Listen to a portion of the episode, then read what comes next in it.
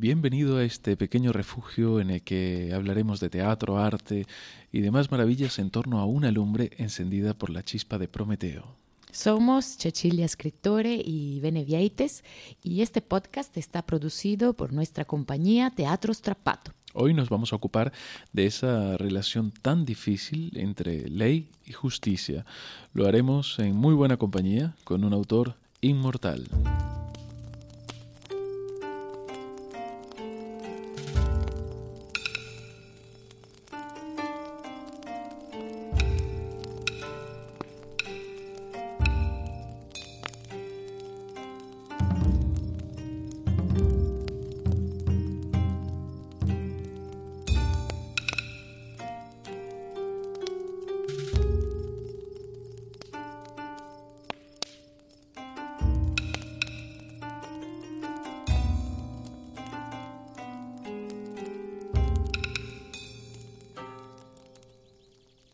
En vano los hombres, amontonados por centenares y miles sobre una estrecha extensión, procuraban mutilar la tierra sobre la cual se apretujaban. En vano la cubrían de piedras a fin de que nada pudiese germinar en ella.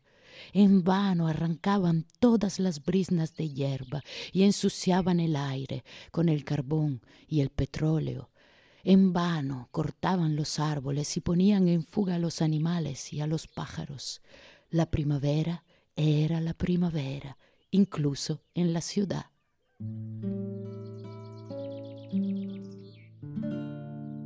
Y así inicia la novela que hoy nos acompaña, con esa fuerza de la naturaleza que se impone sobre las acciones de los hombres, esa primavera que explota incontenible e indiferente a, nuestra voluntad. Es una imagen es una imagen potente en la que, en la que surge nuestra insignificancia y, y, ella en un cierto sentido desvela nuestra vulnerabilidad. Esto es importante, tenemos que ser capaces de ver siempre el lugar que ocupamos, por, muy potentes que, nos podamos sentir.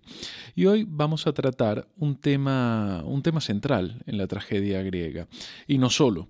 Uno, uno de esos temas que suelen eh, llevar a los seres humanos a sentirse más potentes de lo, que, de lo que realmente son.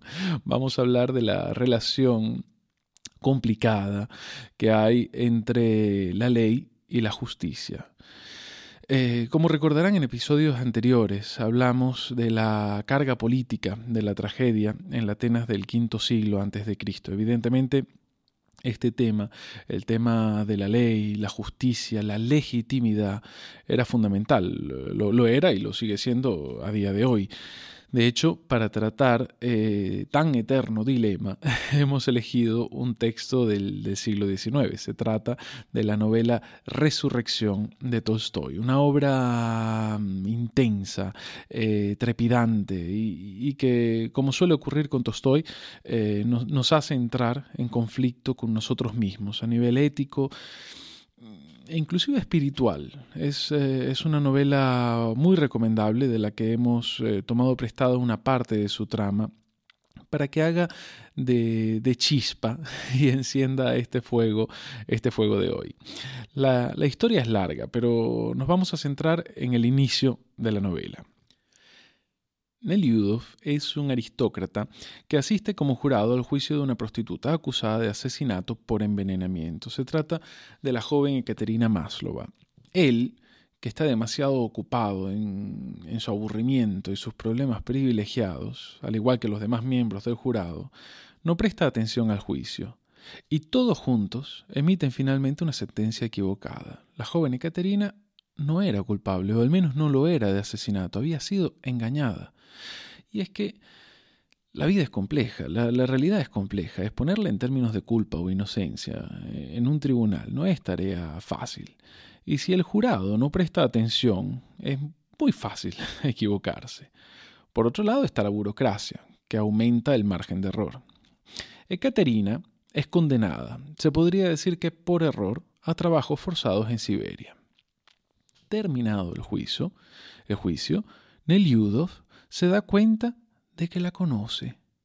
Más que eso, se da cuenta de que la acusada Es esa joven hermosa que trabajaba como criada en la casa de sus tías. Ekaterina Maslova había sido su amante en juventud. Pero ¿cómo había terminado siendo una prostituta? Pues muy sencillo. Se había quedado embarazada del joven Eliudov. Las tías la habían echado de casa, madre soltera, abandonada, en miseria, y la infernal caída en desgracia continúa. Neliudov experimenta la injusticia, la injusticia de la que él mismo había sido artífice, e intenta ponerle remedio pero es demasiado tarde. Sus mismos amigos se encuentran casi, casi de mal gusto que se preocupe tanto por una simple prostituta. A fin de cuentas, los seres humanos, los seres humanos somos todos iguales, pero como, como recuerda el acertado Orwell, algunos son más iguales que otros. Así que ella es enviada a los campos de trabajo y él se convierte se hace responsable moralmente de su destino y decide acompañarla. Abandona su vida privilegiada y parte con ella hacia Siberia. Esta es una historia de conversión profunda, de, de cristianismo profundo, de, de, moralidad e injusticia. Y, vamos, una novela del más puro estilo Tolstoy. Pero lo que hoy nos interesa es ese momento del juicio, ese momento en el que con la ley en la mano se comete una injusticia. Y es que la ley de por sí no puede ser justa. La ley es una herramienta que ha de ser bien usada. El filósofo italiano Massimo Cacciari hace un, un, análisis detallado sobre la codificación mítica clásica de la relación entre ley y justicia. En este hermoso análisis emerge la ley como hija del poder, mientras que la justicia es madre, independiente del poder. La ley ha de mirar a la justicia, pero no puede ser confundida con ella, tiene que, tiene que tender hacia la justicia, en la conciencia de no poder alcanzarla. La ley es humana, la justicia no. La justicia está por encima. Y entonces nos preguntamos, ¿qué es la justicia? Porque la ley es un código y esto no, no, no, nos pone en dificultad, es un concepto sencillo, pero la justicia, ¿qué es la justicia? Entre las muchas preguntas que se hizo Aristóteles, gracias al cielo, se hizo también, se hizo también estas, y esta, y nos ha regalado una, una definición al cuanto válida. Para Aristóteles, la justicia es tal cuando se persigue el bien del otro se actúa por el bien del otro. Un concepto claro, tanto cuanto complejo de, e intraducible en ley, ¿no? Entonces, la ley es justa cuando se aplica con la voluntad de buscar el bien de la persona a la que se le aplica.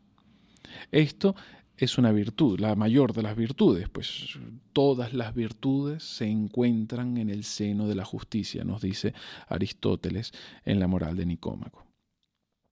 La ley tiene que tender a la justicia, tiene que actuar con la mirada puesta en la justicia, pero la ley la hacen los hombres, los seres humanos. Por lo visto, carentes con frecuencia de esa lluvia de virtudes. Ese, ese, campo en el que la ley ha de, ha de, tender hacia la justicia, por desgracia, está, está minado, minado de obstáculos. Escuchemos unas líneas de resurrección de Tolstoy. Esta está por iniciar el juicio y el cura ha de tomar juramento a los miembros del jurado.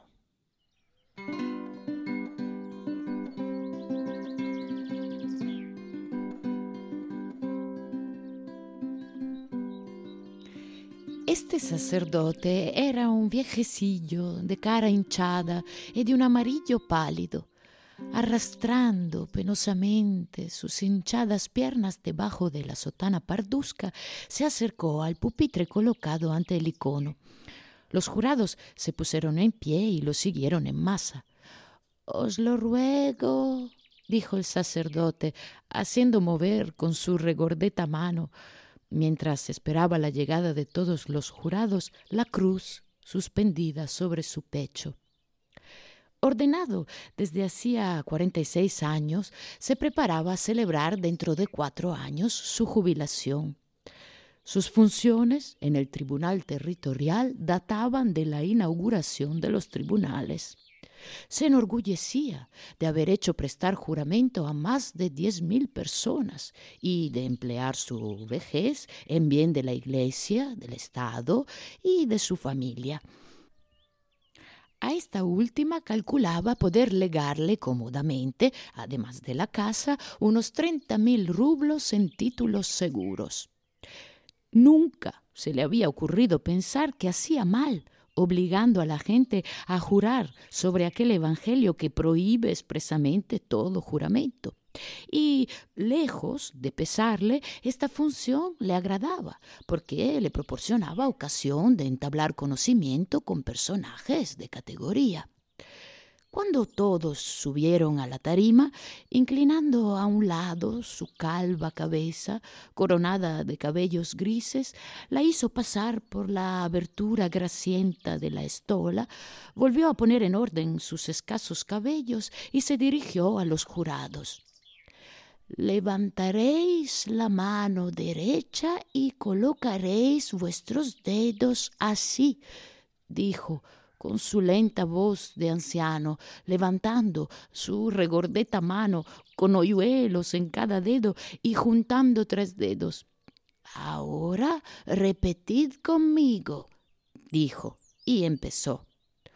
Prometo y juro ante Dios Todopoderoso algunos eh, proferían muy alto la fórmula del juramento con un aire que parecía decir Pero, pero yo la diré, la diré en cualquier caso. Los otros hablaban en voz muy baja, se retrasaban y luego, asustándose, le alcanzaban en el punto equivocado. Y algunos, como si temiesen soltar algo, mantenían firmemente sus tres dedos con un gesto casi provocativo. Otros apartaban los dedos y volvían a juntarlos, pero todos parecían avergonzados, excepto el sacerdote, convencido de que realizaba una obra grave y útil. El ego, la, ritualidad carente de significado para quien la realiza, la, forma por encima del contenido, las acciones e intenciones vacías de significado. Obstáculos. Todos obstáculos que se interponen entre la ley y la justicia. Son distracciones que no dejan espacio para pensar en el bien, para juzgar, es decir, para interpretar esa ley que de por sí no es nada, para que se convierta en algo con valor y significado. Tolstoy es un escritor meticuloso. Él no, es casual esta, esta descripción del sacerdote, representante de la religión y con ella de la moral. Tolstoy nos, nos hace ver cómo en ese tribunal la podredumbre está en cada rincón. Los miembros del jurado demasiado preocupados por sus propios problemas no están a la altura de la justicia de Estado. El sacerdote, cegado por ese gesto del rito, por su propia carrera, por la, la imagen de sí mismo, por la autocelebración, ese sacerdote tampoco está a la altura de la justicia. Ellos todos están ahí simplemente para aplicar la ley, aplicarla. Pero la ley de por sí no es nada no puede ser simplemente aplicada, ha de ser interpretada. Una máquina, una máquina no puede juzgar, porque una máquina no es capaz de mirar hacia la justicia. ¿Cuántas cosas legales e injustas hay en el mundo? La, la esclavitud fue legal. La pena de muerte es hoy en día legal en muchos lugares del mundo. Oímos hablar en los medios de comunicación de personas ilegales. Una persona puede hacer algo ilegal, pero ¿cómo puede ser una persona ilegal? Puede ser justa o injusta, pero no legal o ilegal. Sin embargo, tendemos a, otorgar a la ley un valor, un, significado, una autoridad que no tiene. Y está claro que la ley es la base del orden social. ubi societas, ibi jus. Es decir, donde hay sociedad hay un orden jurídico. Lo decimos desde los tiempos de la República Romana y no lo ponemos en discusión, pero la ley no es suficiente. Sin justicia es como un cuchillo en manos de, una máquina que puede cortar con la misma intención las verduras que la cabeza de un hombre. Bueno, antes de continuar, eh, queríamos contarte que desde inicios del 2021 Teatro Strapato, nuestra compañía, se encuentra en Patreon o Patreon, como lo diría la abuela, una, una plataforma en la que nos puedes apoyar convirtiéndote en uno, en uno de los nuestros. Es una plataforma de mini mecenazgo para creadores y artistas.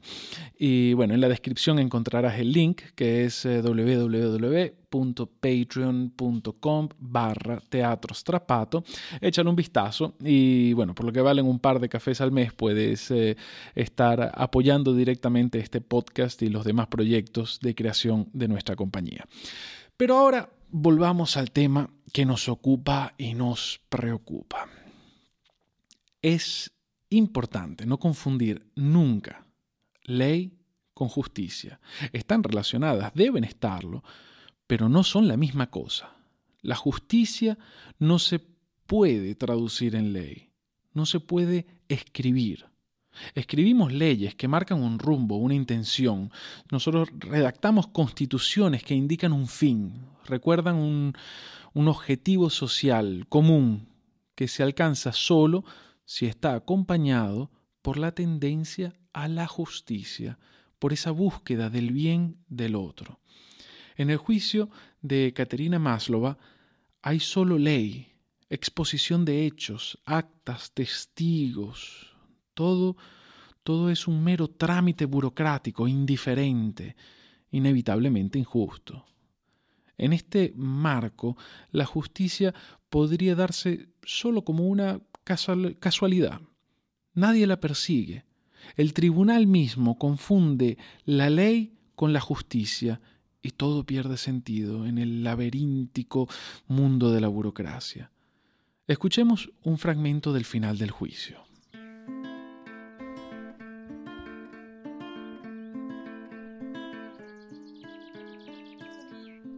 Habiendo terminado de decir los detenidos lo que tenían que alegar en su defensa, el presidente empezó a continuación su resumen de los debates. Antes de entrar en el fondo del asunto, explicó a los jurados, en el tono familiar de una charla íntima, que un robo con fractura es un robo con fractura, que un hurto es un hurto, que un robo en un sitio cerrado con llave es un robo en un sitio cerrado con llave y que un robo en un sitio no cerrado con llave es un robo en un sitio no cerrado con llave. Luego, eh, pensando que los jurados ya estaban suficientemente penetrados de estas importantes verdades, pasó a desarrollar otro tema.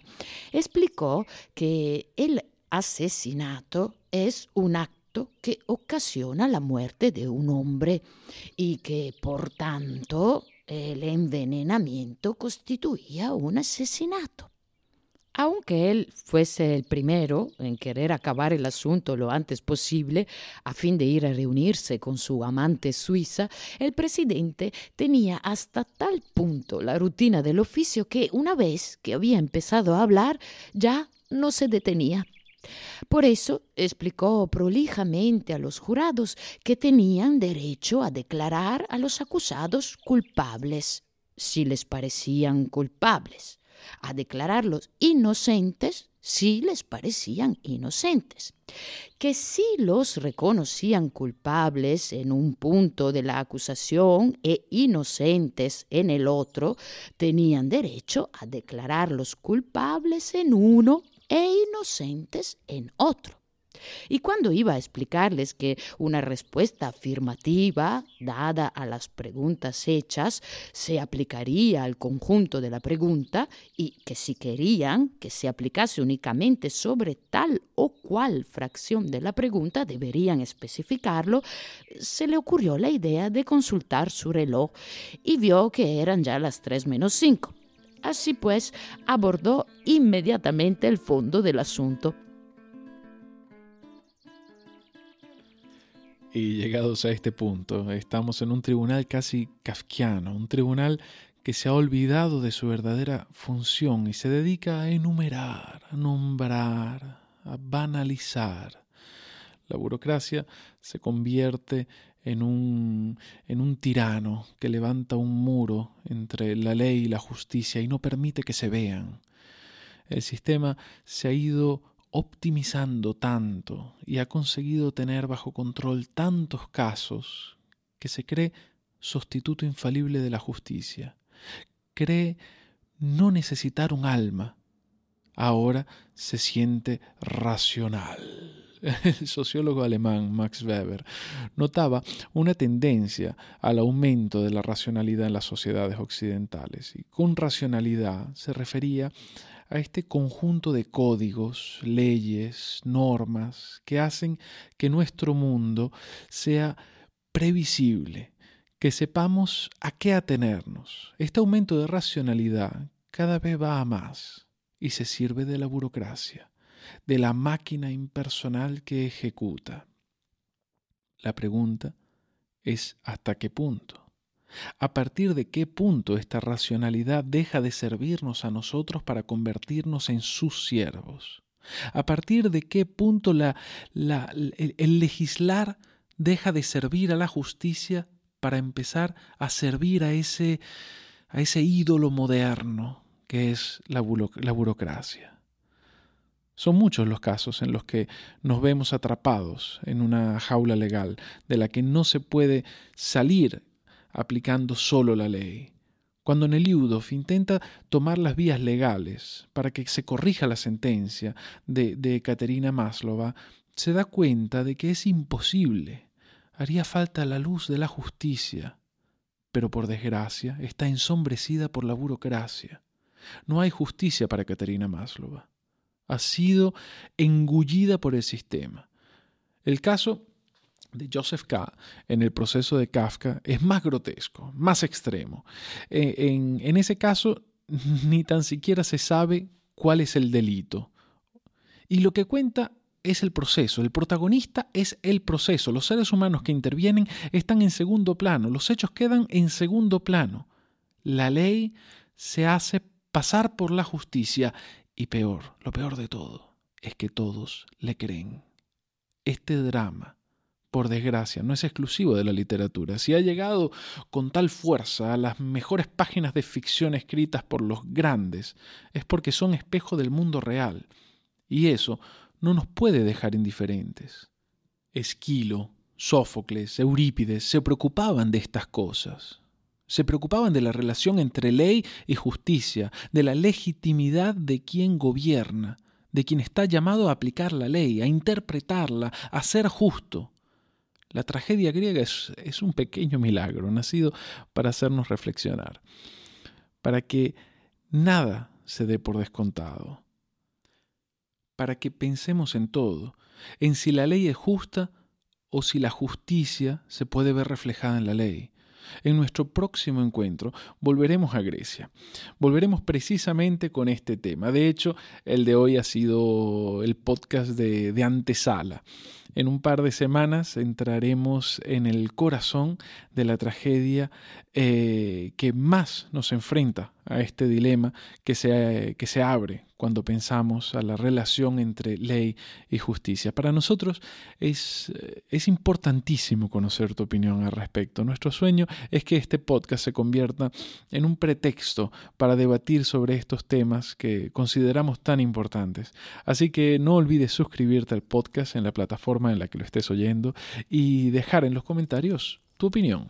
Nos puedes ayudar a mantener esta lumbre encendida apoyándonos en Patreon. Somos Teatro Strapato y nos puedes encontrar también en Facebook e Instagram. Eh, esperamos que tu curiosidad te vuelva a traer a la chispa de Prometeo. Dentro de dos semanas hablaremos de esa tragedia que siempre es citada cuando se discute de la legitimidad o justicia de las leyes. Os deseamos unos días con muchas chispas y fuegos maravillosos.